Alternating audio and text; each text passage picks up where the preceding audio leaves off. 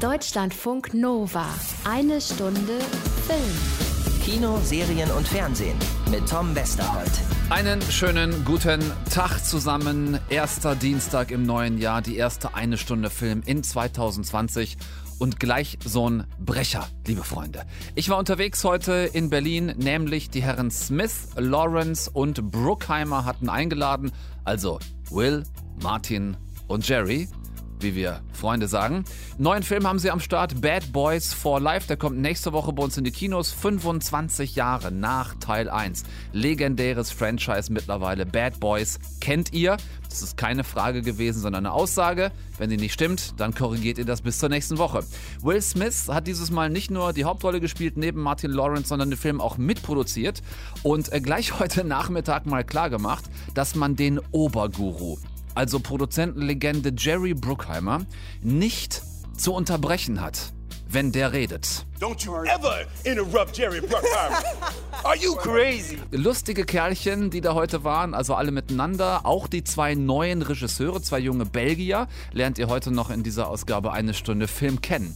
Außerdem gucken wir in drei neue Kinofilme, die diese Woche starten und zwei neue Serien mit Anna Wollner zusammen. Und apropos Anna Wollner, kommt bitte sehr gerne zu uns in die Eine Stunde Film am 3. Februar in der Urania in Berlin. Eine Stunde Film live on stage beim Podcast Festival 2020. Das ist die Sendung nur wenige Tage vor den Oscars 2020. Wir werden also eine ganze Menge zu besprechen haben. Äh, Anna ist da, ich bin da und ein im Augenblick noch geheimer Spitzen Premium-Gast, an dem wir dran sind. Ähm, guckt euch mal um. Tickets kriegt ihr über podcastfestival.de und da gibt es auch jede Menge Infos dazu. Also, ich fasse kurz zusammen. Es könnte schlechter laufen für ein erstes Mal in 2020. Let's do this. Deutschlandfunk Nova. Guck, da ist die Anna schon da.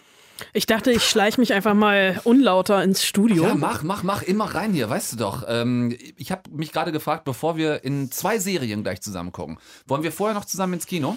Gerne. Dann machen wir das. Ich habe dir vor drei Wochen eine gut formulierte Nachricht geschickt. Mit Rechtschreibprüfung und so. Es kam nichts. Und heute, ganz plötzlich, schreibst du mir, ob wir was essen gehen wollen. Wieso jetzt? Normalerweise würde ich nach Hause gehen und ein Glas Wein trinken, aber ich wollte nicht allein sein. Nicht heute. Keine Freunde oder Familie, die du anrufen kannst? Nein. Und dann tinderst du. Ja. Warum gerade ich? Dein Foto hat mir gefallen. Echt jetzt? Du hast da so einen traurigen Gesichtsausdruck. Ich hatte Mitleid. Ja, Spitzenkompliment bei so einem ersten Date. Dabei läuft es eigentlich äh, ganz gut, dieses äh, erste Date zwischen Queen und Slim. Äh, Queen gespielt von Jodie Turner-Smith, Slim gespielt von Daniel Kaluuya. Den kennt ihr als Shootingstar aus Get Out. Die beiden verstehen sich super, ähm, haben ein schönes Essen miteinander, steigen nach dem Essen zusammen ins Auto, waren los und werden dann allerdings von einem äh, Cop gestoppt. Vielleicht sollten wir Anna an dieser Stelle noch verraten, für die, die es nicht ganz genau auf dem Schirm haben, wer da jetzt wer ist. Äh, Queen und Slim sind schwarz, der Cop ist weiß. Es ist eine Verkehrskontrolle mit klassischer, völlig übertriebener Härte, also gleich so mit Aussteigen, ähm, Hände über den Kopf, hinknien und so weiter. Und dann eskaliert alles. Äh, ja, es, es, es ist so diese klassische Ausgangssituation, die wir aus vielen anderen Filmen kennen. Und ich glaube, ähm, schwarze Jugendliche in Amerika, die werden von ihren Eltern von Geburt auf an darauf getrimmt, bei Polizeikontrollen erstmal Hände aufs Lenker und nichts, nichts weitermachen. Nicht bewegen. Nicht bewegen. Und das eskaliert ja und es fällt ein Schuss. Ähm, der löst sich und ähm, Queen wird angeschossen. Also es ist ein Streifschuss. Sie hat eine, eine weiße Jeans an, deswegen wirkt das alles sehr, sehr dramatisch. Es gibt eine Rangelei und es löst sich noch ein Schuss ja. und der Polizist liegt tot am Boden und die beiden sind in ihrer Verzweiflung ähm, aber es ist ein bisschen so eine, so eine Übersprungshandlung, was dann passiert. Wo willst du hin? Ich suche ein Telefon, damit ich meine Familie anrufen kann. Wenn du das tust, wissen die, wo wir sind. Ja, ja. Und wenn die uns erschießen? Sag das nicht! Es gibt keine Garantie, dass sie das nicht tun. Du bist ein Schwarzer, hast einen Kopf getötet und seine Waffe gestohlen. Ich bin kein Verbrecher. Doch, jetzt schon.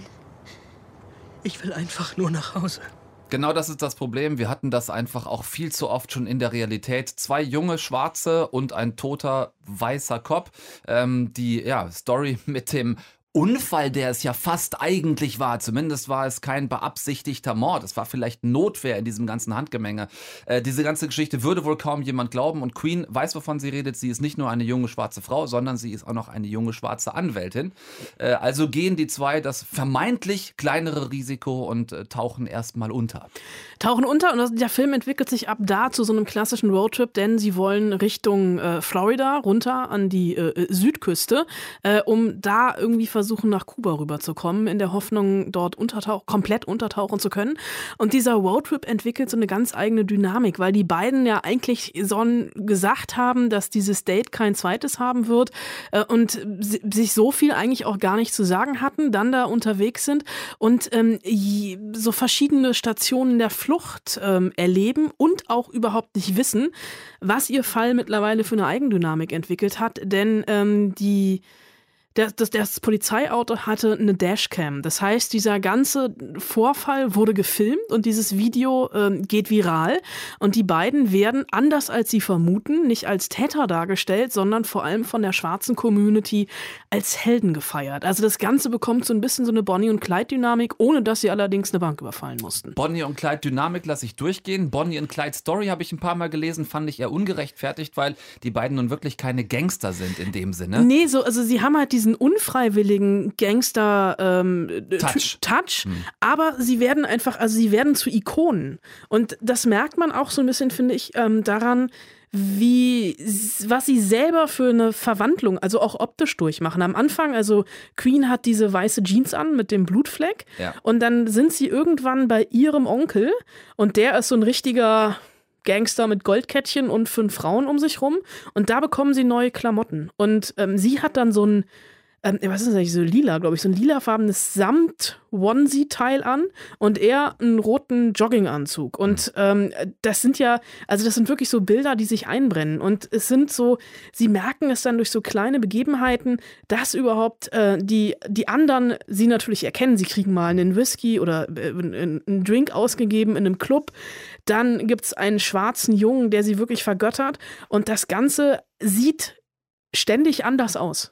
Das finde ich ist quasi das Herausragende des Films, nämlich genau diese Wandlung, die ja eine unfreiwillige ist, also aus der Not heraus geboren, einer Situation, die beide nicht wollten, der sie sich dann anpassen müssen, äh, den Folgen, die daraus resultieren, denen sie sich anpassen müssen. An ein paar Stellen ist es mir vom Ton her ein bisschen zu sehr ins Pathetische gekippt. Ich habe mal beispielhaft dazu noch einen kurzen Ausschnitt. Ich will zu meiner Familie. Wenn du dich der Polizei stellst, wirst du sie nie wiedersehen. Wir können nur noch nach vorne blicken. Es gibt kein Zurück mehr für uns. Bitte.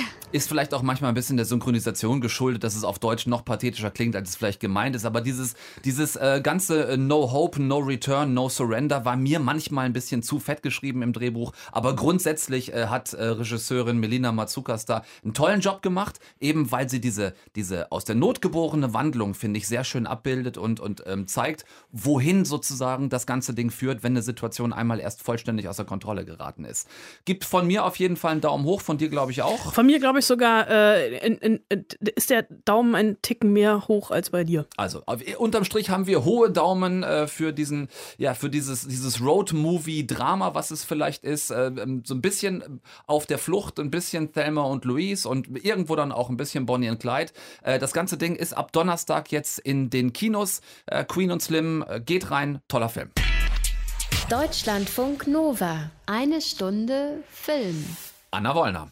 Ladies and Gentlemen. Tom Westerholt. So, immer noch hier, Gott sei Dank, weil wir ja äh, nicht nur über einen neuen Kinofilm diese Woche reden wollten, sondern auch über zwei neue Serien. Neues Jahr, neues Serienglück könnten wir auch so ausdrücken. Äh, und damit diese Woche vielleicht sogar für jeden was dabei ist, hat Anna sich gleich mal zwei Serien rausgebracht gepickt, die ihr gucken können könntet, wenn ihr denn wollen wollen würdet. Äh, einmal Agentenkram auf Amazon Prime und einmal Lebensberatung bei den Kollegen vom RBB. Interessante Zusammenstellung, Anna. Ich dachte, ich fange mal ganz bunt an. Oder? Also Treadstone äh, wäre das eine, das wäre der Agentenkram und äh, RBB Queer for You ist das mit der Lebensberatung. Vielleicht fangen wir mit der Action erstmal an, Anna. Also mit Treadstone, äh, Stichwort Jason Bourne, hast du mir vorher schon gesagt, äh, den kenne ich ich in zwei Versionen. Einmal in der Matt Damon, einmal in der Jeremy Renner Version. Was haben die beiden jetzt mit Treadstone mit der Serie zu tun? Ähm, Eigentlich gar nichts, außer das fällt mir gerade spontan ein. Jeremy Renner hat heute Geburtstag. An Herzlich- dieser Stelle herzlichen Glückwunsch. War das dein Hashtag heute? Nee, ich habe heute noch keinen gemacht, aber eigentlich hätte ich Hashtag Jeremy Renner feiert Geburtstag machen müssen. Aber egal. Also Ja. die beiden haben eigentlich so gar nichts mit Treadstone zu tun. Jetzt denkst du, bist du bescheuert oder was? ja, Warum bin sagst ich. du das denn vorher? Denn das Konzept von Jason Bourne, das könnte bei dem einen oder anderen was zum Klingen bringen, wenn der Name Treadstone fällt. Denn die Macher, die wünschen sich zumindest, dass wer Jason Bourne mag, Treadstone lieben würden, würde, können, wollen, wird, sollte, müsste, Ja. egal. Immerhin, und das ist jetzt die Gemeinsamkeit, ist beides im gleichen Geheimagentenkosmos angesiedelt. Und es geht in Treadstone eben um die Entstehungsgeschichte des Black Op-Programms, auch bekannt eben als Operation Treadstone.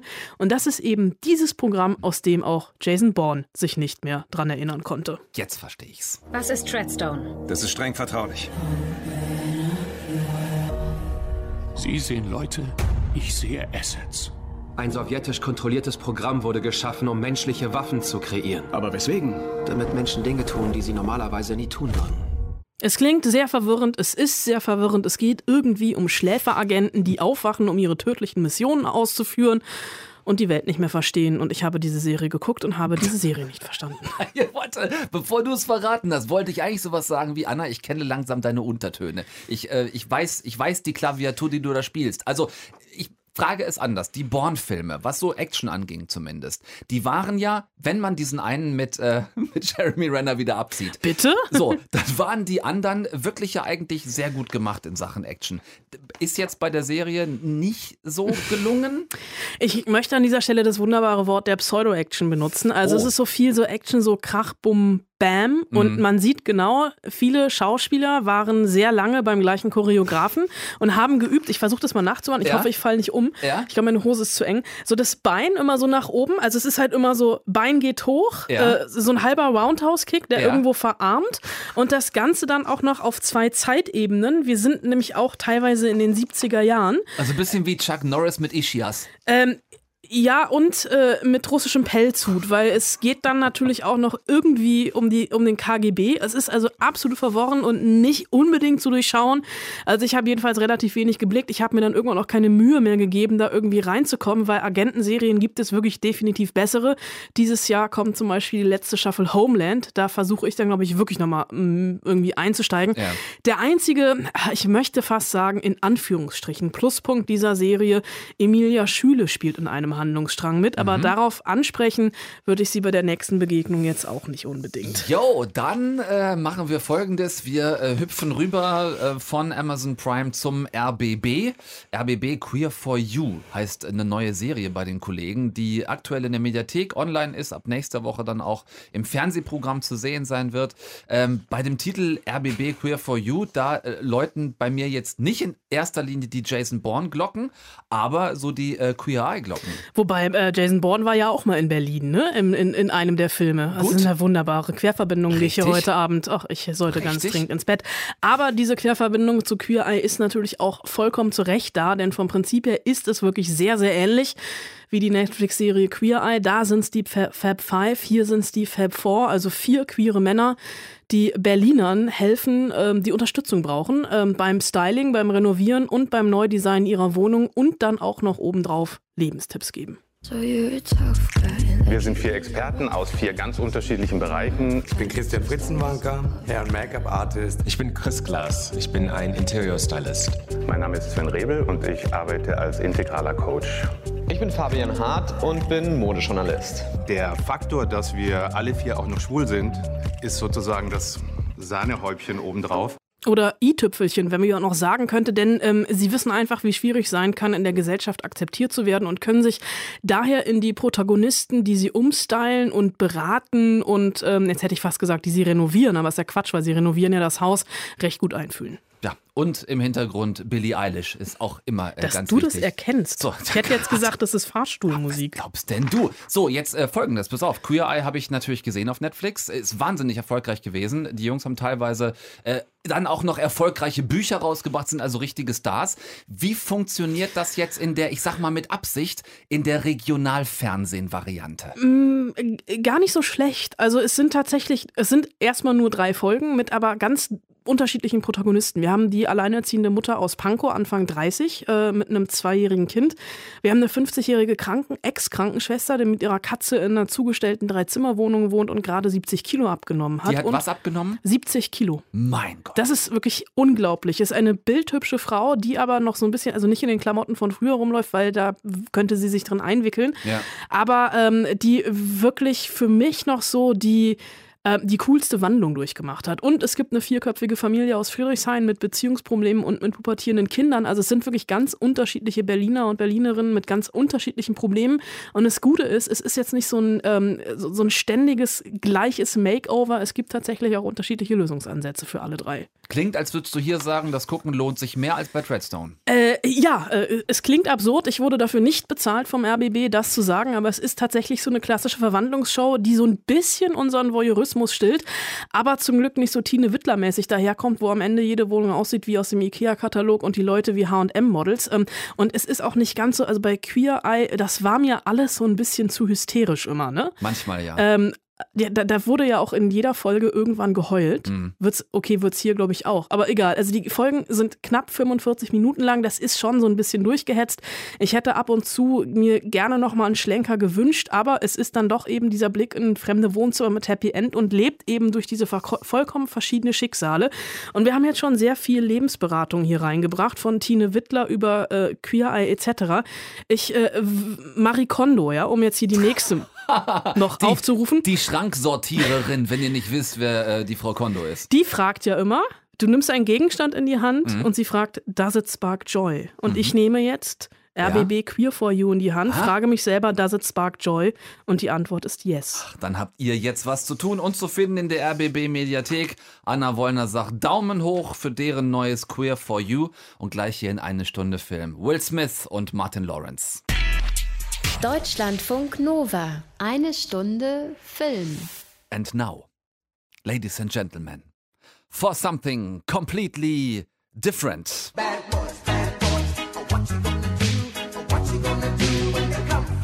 Sie sind zurück, 25 Jahre nach Teil 1, 17 Jahre nach Teil 2. Will Smith und Martin Lawrence als die Officers Mike Lowry und Marcus Burnett. Heute war große Premiere in Berlin, wobei, wenn ihr jetzt gerade die Live-Sendung im Radio hört, kann ich sogar sagen, es ist große Premiere in Berlin. Die läuft nämlich gerade im Augenblick noch. Heute Nachmittag war bereits Pressekonferenz, äh, natürlich mit Riesenandrang, logisch. Ich meine, es ist ein ziemliches Kult-Franchise. Und gekommen waren natürlich die beiden Hauptdarsteller Will Smith und Martin Lawrence, die mittlerweile übrigens 51 und 54 Jahre alt sind. Das dürfen wir nicht vergessen nebenbei. Dazu hatten sie mitgebracht Produzentenlegende Jerry Bruckheimer und die beiden neuen Regisseure. Denn Nummer drei, der heißt jetzt Bad Boys for Life, ist kein Michael Bay-Film mehr wie die ersten beiden, sondern ein Film der beiden jungen Belgier Bilal Fallah und Adil El Arbi, die sich selbst der Aussprache Einfachheit halber nur Bilal und Adil nennen. Äh, alle extrem gut drauf da heute Nachmittag. Stimmung war sehr gelöst. Über den Film können wir natürlich doch nicht reden, der startet erst nächste Woche bei uns, Stichwort Sperrfrist, knallt aber einigermaßen, ich denke, das kann ich wohl sagen. Es ging heute Nachmittag, als wir darüber geredet haben, über den Film, natürlich viel um das Thema, so ein dritter Teil, äh, 17 Jahren nach Teil 2, 25 Jahre nach dem Original. Das ist eine Menge Zeit, die da vergangen ist. Äh, Will Smith hat mal ein bisschen erklärt, worauf es ihm da als einem der Hauptdarsteller und jetzt auch Mitproduzent so ging. Yeah, you know, it, it was um, 25 years since the first one and 17 years since since the second film.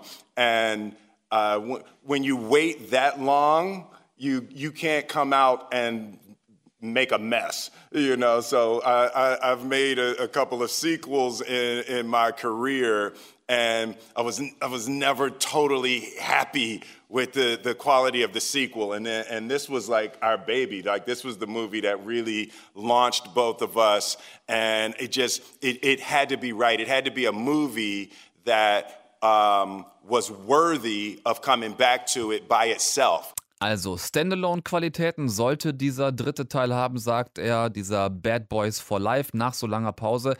Aber sollte halt natürlich auch den ersten beiden Teilen und den Fans von damals dann wieder gerecht werden. Und das haben die beiden Hauptdarsteller festgestellt, ist mit über 50 dann auch gar nicht mehr so wahnsinnig einfach. I'm feeling all of my 50 years old. I feel all, all of 54. you know, for for uh, uh, for us, there was like when you know we came into this movie and. I was like, I'm doing all my stunts. You know, I don't need no stunt man, just whatever it is. Tom Cruise can do all his stunts. I can do all my stunts. And we got we, we, we had about three days of that. we had about three days, and uh, we, we we we had a scene. Uh, calling the subs. Calling the subs. I was like, hey, uh, hey, yo, you think we should use our stuntman for this one? and it was, you know, it was really, it was, it was really uh, a, a, lot tougher than I imagined. It's a, it's a whole lot easier doing a fight scene and trying to fall out of a window and all of that kind of stuff at 25 than it, than it is at, at 50. Thank, thank God for special effects. ja, die Jungs haben festgestellt, auch Hollywoods altern durchaus, aber zum Glück gibt es ja nun mal CGI und Stunt-Doubles. Äh, nicht betroffen von der ganzen Diskussion um die Vergreisung auf der Leinwand waren die zwei Jungs dahinter, nämlich Bilal und Adil, zwei junge belgische Regisseure, so Mitte 30, für die das jetzt der erste äh, richtig fette Film gewesen ist. Die musste ich heute deshalb dringend fragen, wie die ähm, ja so einen Umgang mit so einer Franchise-Legende angegangen sind. So zum Thema, ne? Irgendwas Neues machen, aber auch die Legende nicht vom Sockel hauen und so. Und habe dann bei meiner Frage gleich am Anfang ähm, ja, für einen bisher noch nicht bestätigten Folgeauftrag gesorgt. Achtet mal drauf. Question to uh, Adil and Bilal. Uh, first one is a real quick yes no question because I read that you guys are also going to make another huge Jerry Bruckheimer movie, which is Beverly Hills Cop 4. Is that right? Well, you, you, uh, Sie müssen uh, die Boss fragen. are they going to make it? Mm-hmm. We want them to. Okay. Okay. Yeah. Okay. Yes. Uh, we we ready. So, we ready. You know. So this is stated right now. yeah. Okay. Um, no, the question, the question actually is, I try to imagine a situation when Jerry Bruckheimer comes to you and says, "Okay, guys, here are maybe like two uh, statues made by Michelangelo. One is called Bad Boys, the other one is called Beverly Hills Cop. And here is a huge hammer. So make something beautiful out of it, but don't leave no scratches. so how, I mean, you have to like fulfill dreams of fans who watched the first movie 25 years ago, and also you want to add something new. So how is this going to happen to work on such monuments? Well, pressure is high. Yeah, the pressure is unbelievable. That's that's one thing. But yeah, we had stress from day one. Yeah. we're just uh, we're just two punks from uh, I was Belgian, so we're not the, we're not the big stars like them, and they made those movies. So so it was uh, it was really a challenge, uh, but at the same time they chose us for a reason and, and we bring something to the table. We're also fans of those movies, so we, we were the luckiest fanboys ever to be able to, to work with them and to make that movie. And also, you got the, them three that are so experienced that, that are, they are really filmmakers, so we have them with us on the team just made us very comfortable and, and confident that, that we could, uh, you know, all together make this movie on the same level as the, the first ones. Bedanken sich da bei den drei Altstars der ersten Teile, also bei Jerry Bruckheimer, bei Will Smith und Martin Lawrence, dass sie die an ihrer Seite hatten. Aber ja, Jungs, da könnt ihr euch sehr gerne jetzt bei mir bedanken, irgendwann später, dass Jerry Bruckheimer auf meine Nachfrage, äh, ob die beiden Jungs äh, tatsächlich jetzt auch für die Fortsetzung von Beverly Hills Cup mit Eddie Murphy engagiert werden, gesagt hat, ja, wir wollen die beiden schon haben. Also ich finde, das ist eigentlich äh, eine ziemlich vertrags- äh, Aussage gewesen. So, äh, also es war wirklich eine lockere Nummer heute Nachmittag. Das ist jetzt vielleicht auch nicht so verwunderlich bei zwei Hauptdarstellern, die dann nochmal uns allen klargemacht haben, wo sie ja eigentlich herkamen, damals. 1995, als sie den ersten Bad Boys Film zusammen gemacht haben. In the first movie, um, we were both coming off of our TV shows and we were both uh, well known as comedians. And so when, when there's two comedians in the scene, somebody has to surrender the joke to the to the other, or it just it, it gets to be too much. And you know, I was terrified when we were working. And I was Mike telling Michael's like, Martin's getting all the freaking jokes, you know. and Michael was like, dude, relax, you know, just balance the scene, just balance the scene, you know. And I was like, no, I'm funny too. Ja, es war wirklich, es war ein nices Event heute zu äh, Bad Boys for Life. Hat Spaß gemacht. Ähm, Anna Wollner und ich haben danach dann noch, nach der Pressekonferenz, tatsächlich die Legende himself, also Produzent Jerry Bruckheimer, zum exklusiven Interview getroffen. Was der uns da erzählt hat, das hört ihr nächste Woche dann zum Kinostart. Deutschlandfunk Nova. Eine Stunde Film. Es gibt ja manchmal so Filme, die hat man gesehen und kann sich danach ewig nicht entscheiden, ob man das jetzt eigentlich ganz geil fand, was man da gesehen hat. Oder total scheiße. Wenn ihr auf sowas mal wieder Bock habt, dann der hier. Das ist wirklich eine besondere Pflanze. Du musst gut Acht geben auf sie. Sie braucht's warm und sprich mit ihr. Wirklich? Ja, sie ist ein Lebewesen, braucht Aufmerksamkeit und Zuneigung. Und was ist so besonders an ihr? Sie macht Menschen glücklich. Ja, das ist doch eigentlich eine ganz nette Geste von der alleinerziehenden Mutter und Wissenschaftlerin Alice, die ihrem Sohn Joe, der ist 13 Jahre alt, eine Blume mitgebracht hat, um die Joe sich jetzt kümmern soll. So ein bisschen wie um so ein Haustier, so eine Haustierblume. Und die nennen sie dann auch Little Joe, weil die so klein ist, also kleiner als der 13-jährige Joe und so ganz purpurrot und sieht ganz schön aus. Und es ist, wie Mama gerade gesagt hat, nicht irgendeine Blume, sondern eine Blume, die Menschen glücklich machen können soll, angeblich. Das ist nämlich Alice aktuelles Wissenschaftsprojekt da bei sich im Labor, eine Blume zu züchten, die genau diese Eigenschaften hat. Außerdem enthält der Duft einen Vorboten des menschlichen Hormons Oxytocin. Und der Körper nutzt dieses Molekül, um damit Oxytocin auszuschütten. Oxytocin? Es wird auch gelegentlich das Mutterhormon genannt, verantwortlich für die initiale Bindung zwischen einer Mutter und ihrem Baby. Sie lieben die Pflanze wie ihr eigenes Kind. Ähm, damit treten wir in eine ganz neue Ära ein. Die erste stimmungsaufhellende antidepressive Glückspflanze bereit für den Markt. Es ist ein relativ kleiner Cast, der in diesem Film überhaupt nur mitspielt. Wir haben die besagte Alice, die also mit Hochdruck an dieser Pflanze namens Little Joe arbeitet. Gespielt äh, übrigens von Emily Beecham, die dafür, dürfen wir nicht vergessen, in diesem Jahr in Cannes bei den internationalen Filmfestspielen den Preis als beste Darstellerin bekommen hat. Äh, sie spielt quasi die eine Hauptrolle, die andere Hauptrolle spielt Ben Wishaw, den kennt ihr als äh, modernen Q aus den neueren 007-Filmen, also den mit Daniel Craig. Da spielt er quasi diesen durchgeknallten Technik-Tüftler, ihr wisst, wen ich meine. Äh, die beiden arbeiten also zusammen in diesem Labor und dann gibt es noch den 13-jährigen Joe, den ich eben erwähnt habe, der nur eine kleine Nebenrolle spielt. Und dann gibt es halt noch ein paar Kolleginnen und Kollegen in diesem ja, Labor. Das sieht so ein bisschen aus wie so ein Hightech-Gewächshaus, müsst ihr euch das vorstellen. Alles wahnsinnig steril. Man muss da immer durch so Schleusen erst durchgehen, äh, bis man an diese wahnsinnig kostbaren Pflanzen ran darf, die eben diese Fähigkeit haben sollen, mit ihrem Duft Menschen glücklich zu machen. Und man guckt sich da so die ersten 15, 20 Minuten an und denkt sich so ein bisschen, was soll der Scheiß? Ähm, und dann wird aber klar, äh, dass wir uns hier in so einer Art Strange Fiction Horrorfilm befinden. Denn wann immer der Mensch versucht, der Natur irgendwas aufzuzwängen, was sie dann können soll, wehrt sich die Natur in der Regel und das macht auch diese Little Joe Pflanze. Die hat nämlich was ganz eigenes als Idee im Stempel oder wie würde man bei einer Blume sagen? Wahrscheinlich, ne? Ganz eigene Idee im Stempel, was sie stattdessen viel lieber machen wollen würde als Menschen glücklich. Und das ist in diesem Fall, ja, will nicht zu viel verraten, aber äh, stellt euch vielleicht das Gegenteil von glücklich vor, nur in einer etwas ähm, aggressiveren Art als in einer depressiven Art.